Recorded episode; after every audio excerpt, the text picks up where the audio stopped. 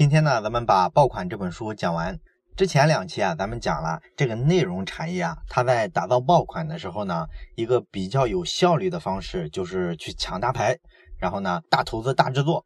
这种做法呢，它是符合市场的发展规律的。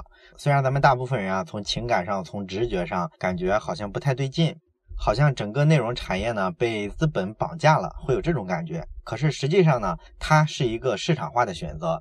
这就是当下最有效率的一种内容产业的生产方式，而且这套打法呢，到了今天的话，它就不单单说影响的是这个内容产业了啊，就是说呢，它不只是拍电影啊、做音乐呀、搞图书出版或者转播比赛，不只是这些传统的内容领域会有这一套逻辑、这一套打法，这种策略呢，经过现在的互联网放大了之后，它已经能够平移到其他行业里去了。所以呢，咱们这一期就讲一下这个内容产业的逻辑呢，怎么应用到其他产业身上，它能给其他的产业带来什么启发？爆款这本书里呢，举了好多很有意思的例子，我简单跟你分享几个。你比如说吧，书里提了一个非常重要的例子是什么呢？是纽约有一个著名的夜店啊，叫马奇夜总会。那这个夜总会呢，它就开拓了一种新的夜总会的经营模式。咱们知道。传统的这个夜店啊，它盈利方式是什么呢？其实主要就是通过酒水，因为夜店里的那个酒水嘛，它把价格都定的特别高，然后呢，他只要能把这些酒水啊推销给这些来夜店里玩的这些客人，哎，靠这个就能挣一笔钱。不过呢，这么干啊，竞争是非常激烈的。为啥呢？因为其实你等于说没有什么太核心的竞争力，所有的夜总会啊都在把酒水的价格往上抬。那你这么看的话，这个门槛就不是特别高了。所以说，夜总会这个行业啊，竞争非常激烈。一般的美国的这种夜店呢，一年半左右它就会倒闭关门，这就是它的一个生存的周期。而咱们说的这个马奇夜总会呢，它为什么说开拓了一种新的方式呢？它不是通过简单的给酒水加价的方式去盈利的，而是去做内容。那你说一个夜总会我能做啥内容呢？它就有一点像音乐制造商、音乐发行公司，哎这一类的内容制作公司。他们怎么去做这个内容呢？他们去找全美国人气最高的这个 DJ，把他们请过来啊。因为咱们知道美的啊，它跟天朝啊这个音乐品味不太一样。他们这个顶级的 DJ 呢，跟大牌的明星差不多。哎，是一个非常大的 IP，自带流量。他们的收入跟地位呢，并不比那些著名的音乐明星或者电影明星低啊，所以呢，他们的号召力也是非常强的嘛。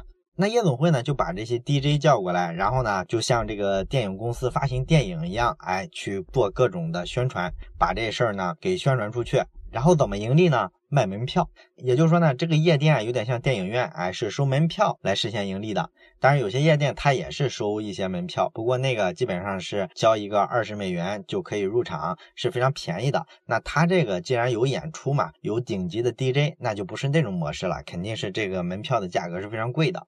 它通过这个来盈利嘛。那实际上呢，咱们说的那些传统的夜店，就是卖酒水的那一帮，他们呢也知道这个名人效应。很多夜店呢，经常会有很多名人去光顾。你像那些上流社会的名媛，什么希尔顿呐、卡戴珊之类的，这些人不是到哪儿都有人气吗？所以呢，他们就经常的去光顾纽约的很多夜店，然后这些名人来了之后呢，确实给夜店带来了人气。那夜店呢，就利用这个人气啊，推销掉更多的酒水，还是这个模式去挣钱。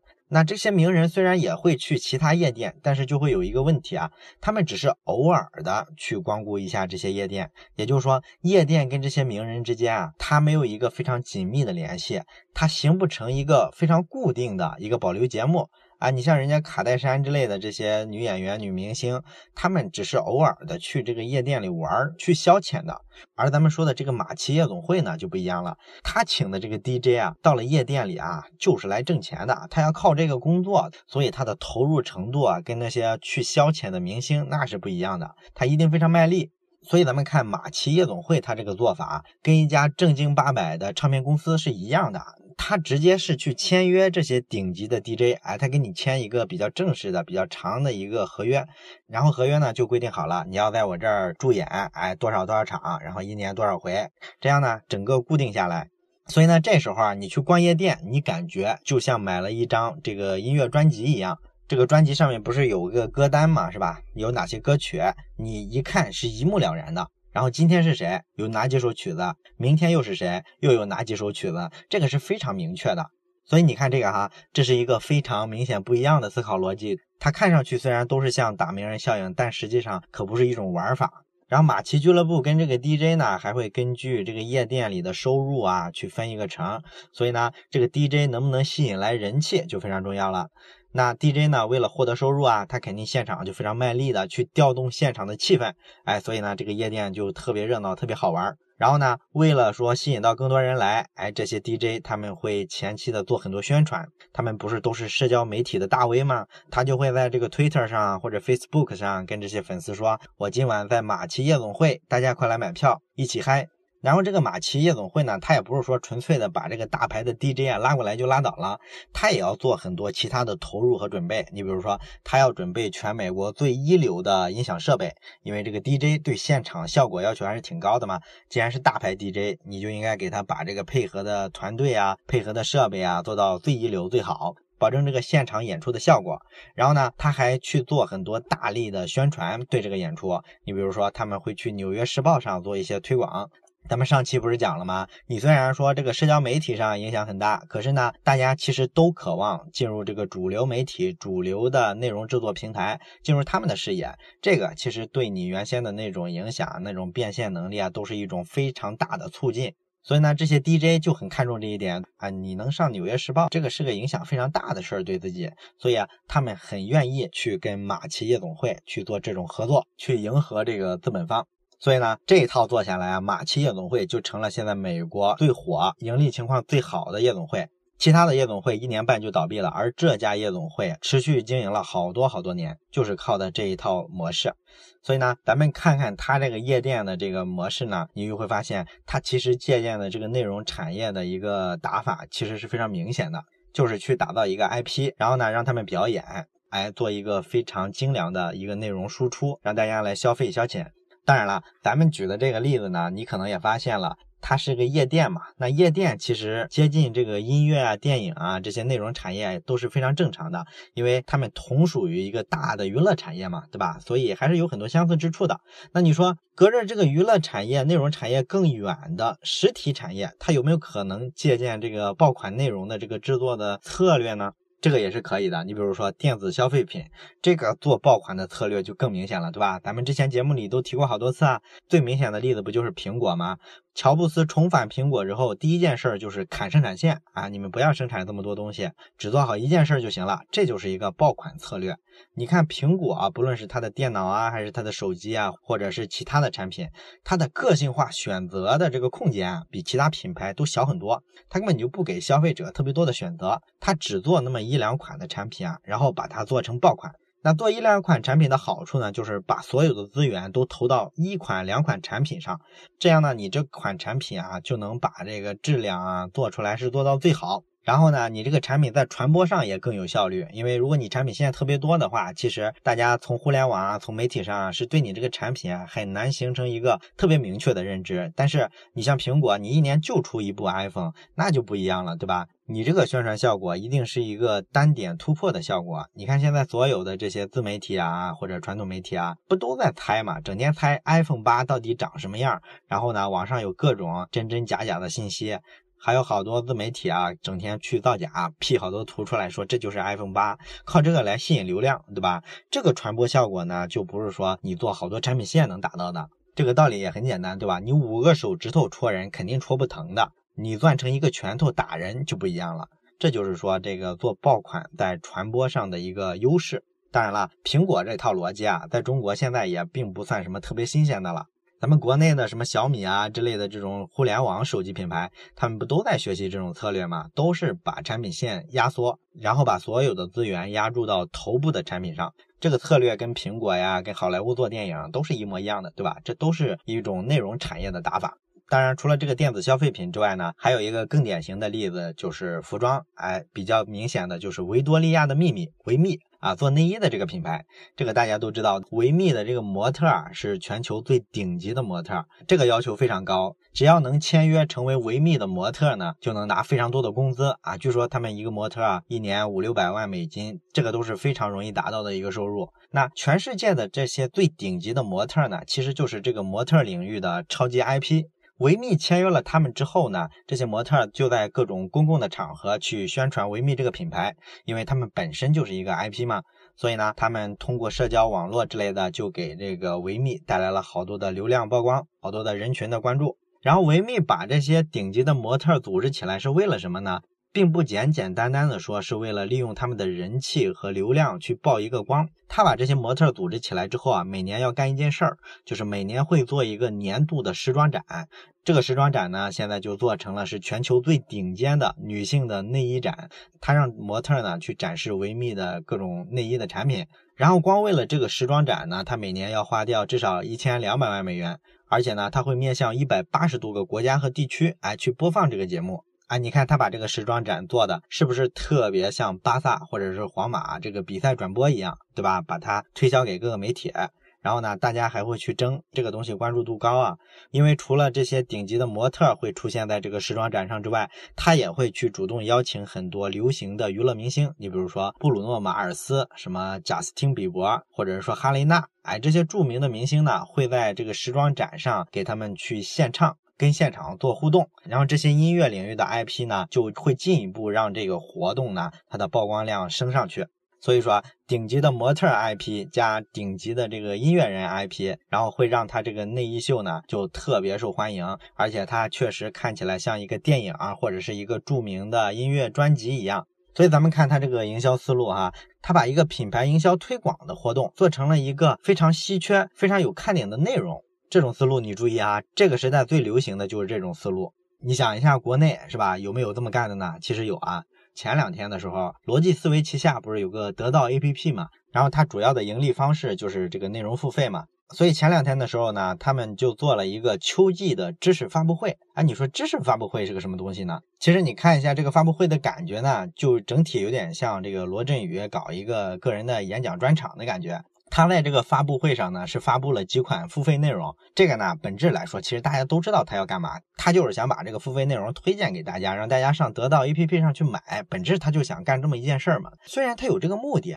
但是你说你直接去卖，那是肯定不行的。因为现在这个年代，你硬推销东西啊，大家都很反感，也是效果特别差的。但是他把这个东西做成了一个内容，因为咱们说了，那个发布会不是特别像一个主题演讲。咱们大部分人应该都看过逻辑思维，都知道罗胖演讲的特点。他特别擅长呢，把一些旧的知识啊讲出一些新的理解。那不管你同意不同意，反正他的角度呢是非常新奇的，所以呢你就能想象得出他的演讲风格。他在发布会上呢搞得跟个脱口秀似的，然后一直讲一直讲，中间呢就抛出几次他做的这个付费的内容，很自然的就把这个付费内容推销出去了，大伙儿就觉得很容易接受。你看，这就是一个很典型的把一场活动哎做成了一个比较优质的内容。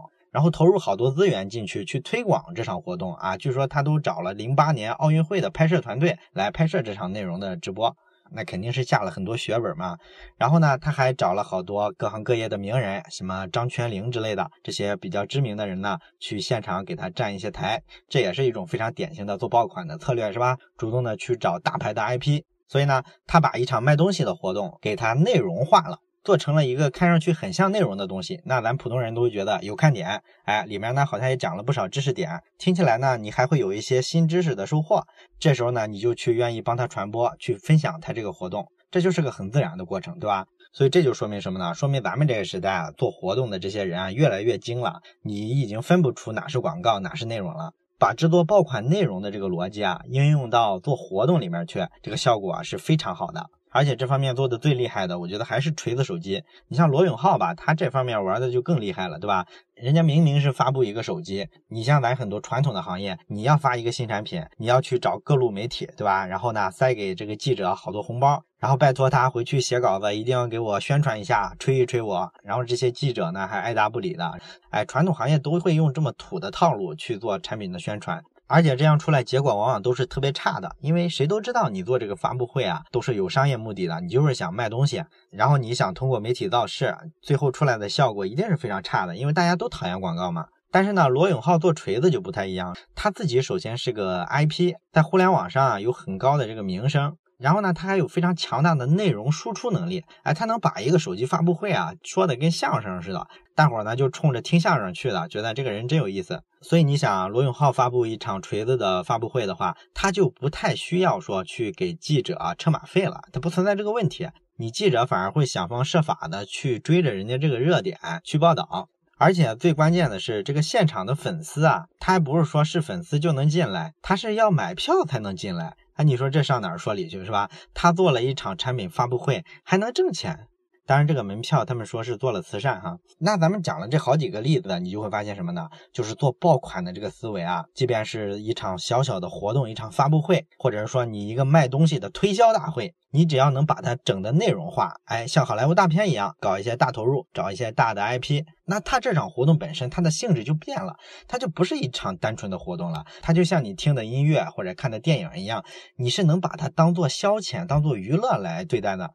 那这个东西就是啥？就是自带传播热点了。所以你看，咱们现在做生意都是按这么个思路在思考的，到了这么个地步，哎，你不得不佩服商业圈的人真聪明。当然了，咱们说的这几种啊，只不过是把一个活动给它内容化了，还有玩的更大的，事实上就是把整个企业都往内容方向转了。哪个企业呢？就是红牛，哎，做饮料的那个。你说他怎么往内容方向转向呢？其实你仔细观察一下红牛在媒体广告的投放，你就会发现，它这两年的这个广告投放好像比以前少了好多。它不太去说在媒体上去打那种特别硬的广告了。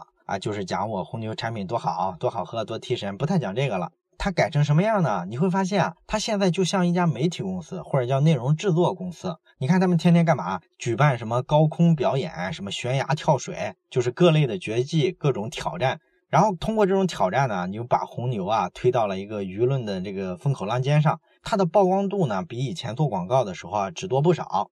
你比如说吧，这个红牛曾经组织过一个跳伞运动员，叫菲尼克斯·鲍姆加特纳。这个人呢，从距离咱们地面啊三万九千米的高空啊，你注意啊，三万九千米可到太空了。他是从太空舱里出来，然后背着一个降落伞跳下来啊。你想想这个高度，这是跳伞是玩命，对吧？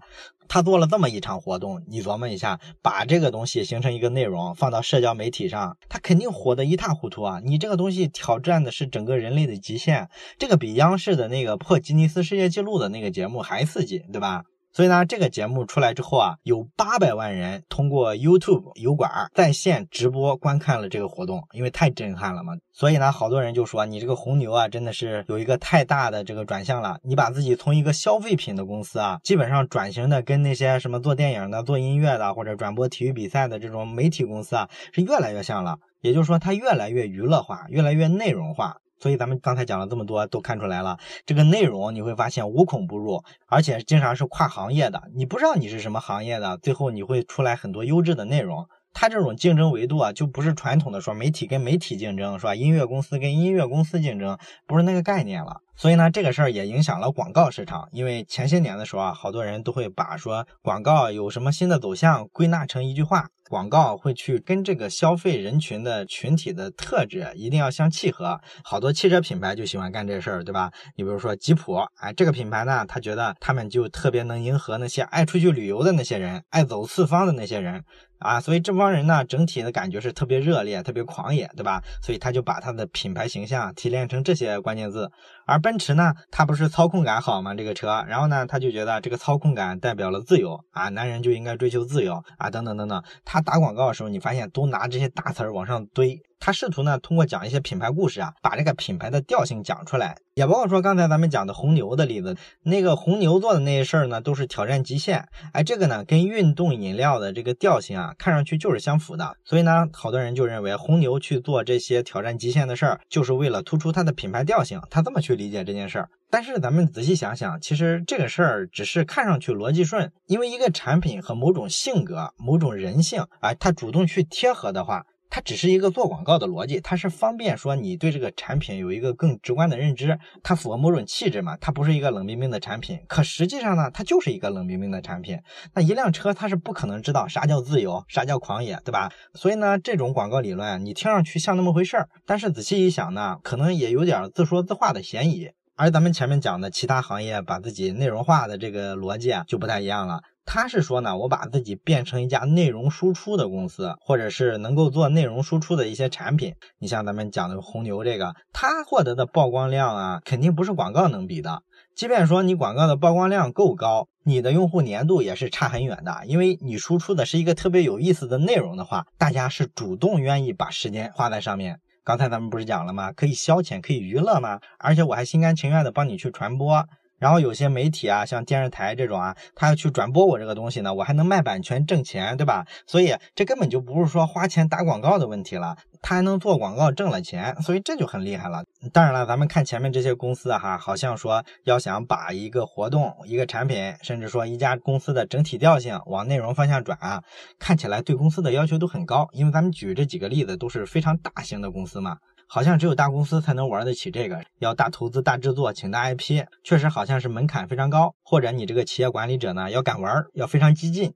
那你说我们比较保守的这些，或者说这个企业不是很大，没那么大财力的，我们怎么往这个内容方向做爆款的这个逻辑上去靠，让自己也得一点实惠呢？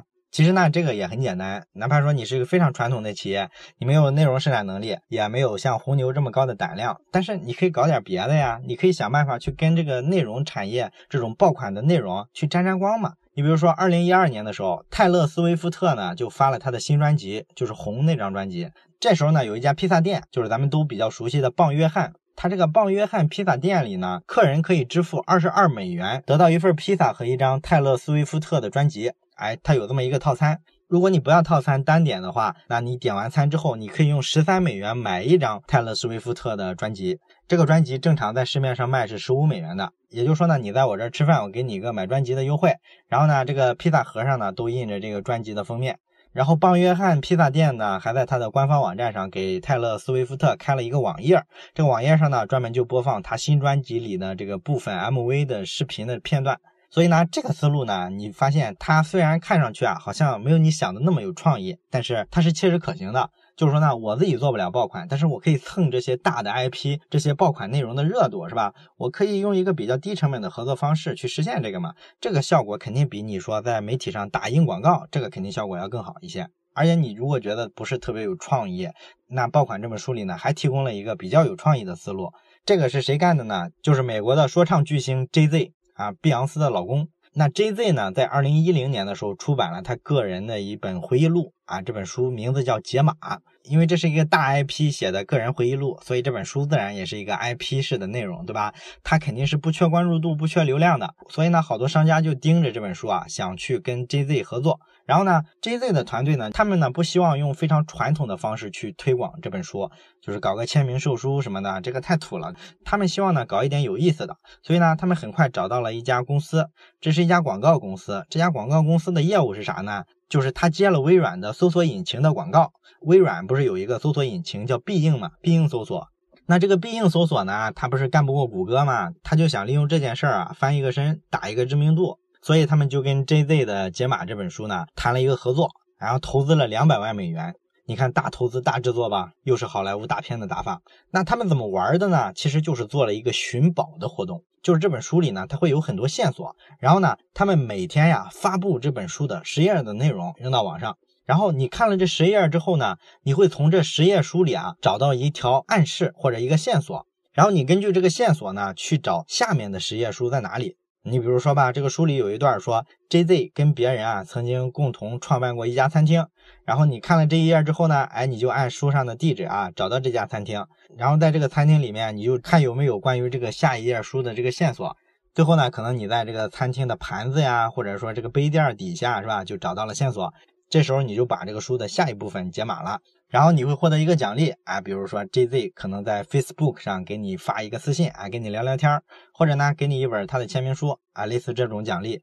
然后呢，好多网友就会不停的玩下去，一直找，因为他这本书总共有三百来页嘛。他把这三百来页的这个线索啊，全部藏到了全世界各个地方。所以呢，这本书发行之前啊，全球的网友啊，都在根据他们每天发的这十页书里啊，找各种线索。然后逐渐呢，大伙儿就拼凑出这本书的内容来了。然后这个拼凑的过程之中呢，大伙儿就经常在这个 Twitter 上聊书的内容。你找到了啥？我找到了啥，是吧？然后还会出来很多那种破解的攻略之类的东西。哎，这个就是说呢，大伙儿都讨论起来了，这个事儿非常热闹。那你说这个活动跟必应搜索怎么关联起来呢？很简单，就是它这个活动的很多户外线下的线索啊，有很多都是带广告的。你比如说在某个高级酒店的游泳池池底，哎，有一条线索，有一个 JZ 的歌迷呢，可能就找来找去，最后找到了这个游泳池，哎，发现了这个线索。那这个线索旁边就可以加一些品牌的广告，必应搜索的广告，它就是这么去做广告的。然后呢，最终这次活动呢，全球有几百万人参加啊，这粉丝特别疯狂嘛。然后 JZ 的这个 Facebook 的账号呢，在这次活动期间增长了一百万人。然后一个月之内呢，这次活动啊，在互联网上有十亿次的媒体曝光，哎，十亿次传播还是非常厉害的。